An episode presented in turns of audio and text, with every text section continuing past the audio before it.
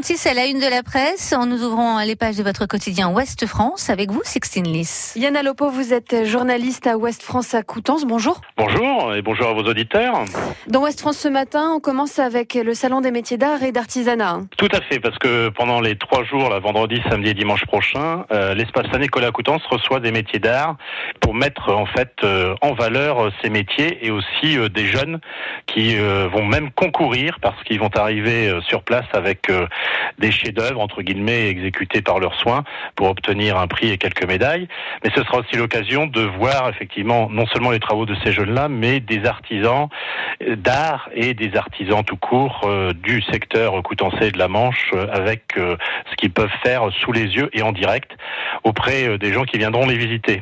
Dans les pages également, un partenariat entre le festival Jazz sous les pommiers et le Normandie. Oui, alors c'est une tradition à l'occasion de jazz euh, sous les pommiers. Eh ben, l'équipe de jazz et puis celle du Normandie, la salle pop rock, euh, la SMAC de Saint-Lô, euh, sont partenaires souvent pour organiser ensemble un rendez-vous particulier.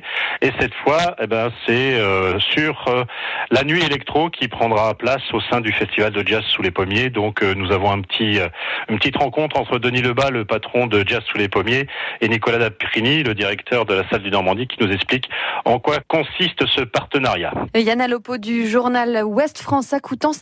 Merci et belle journée. Merci à vous, bonne journée à vous.